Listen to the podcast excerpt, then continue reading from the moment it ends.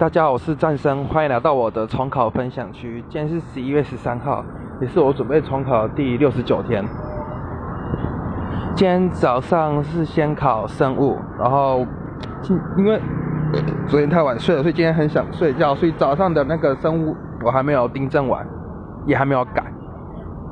然后早上两堂课都是上排列组合，然后当然就是排列组合，老师大概两三堂，一今天就把它。结束掉，然后也讲一些后面的难题，然后也帮我们做一些排列组合的分析，我觉得还蛮实用的。然后他们讲义都快看完了，然后今天接下来中午没有考试，然后下午的两堂课是上是物理课，上是公语能，已经把公语能全部都上完了，然后接下来可能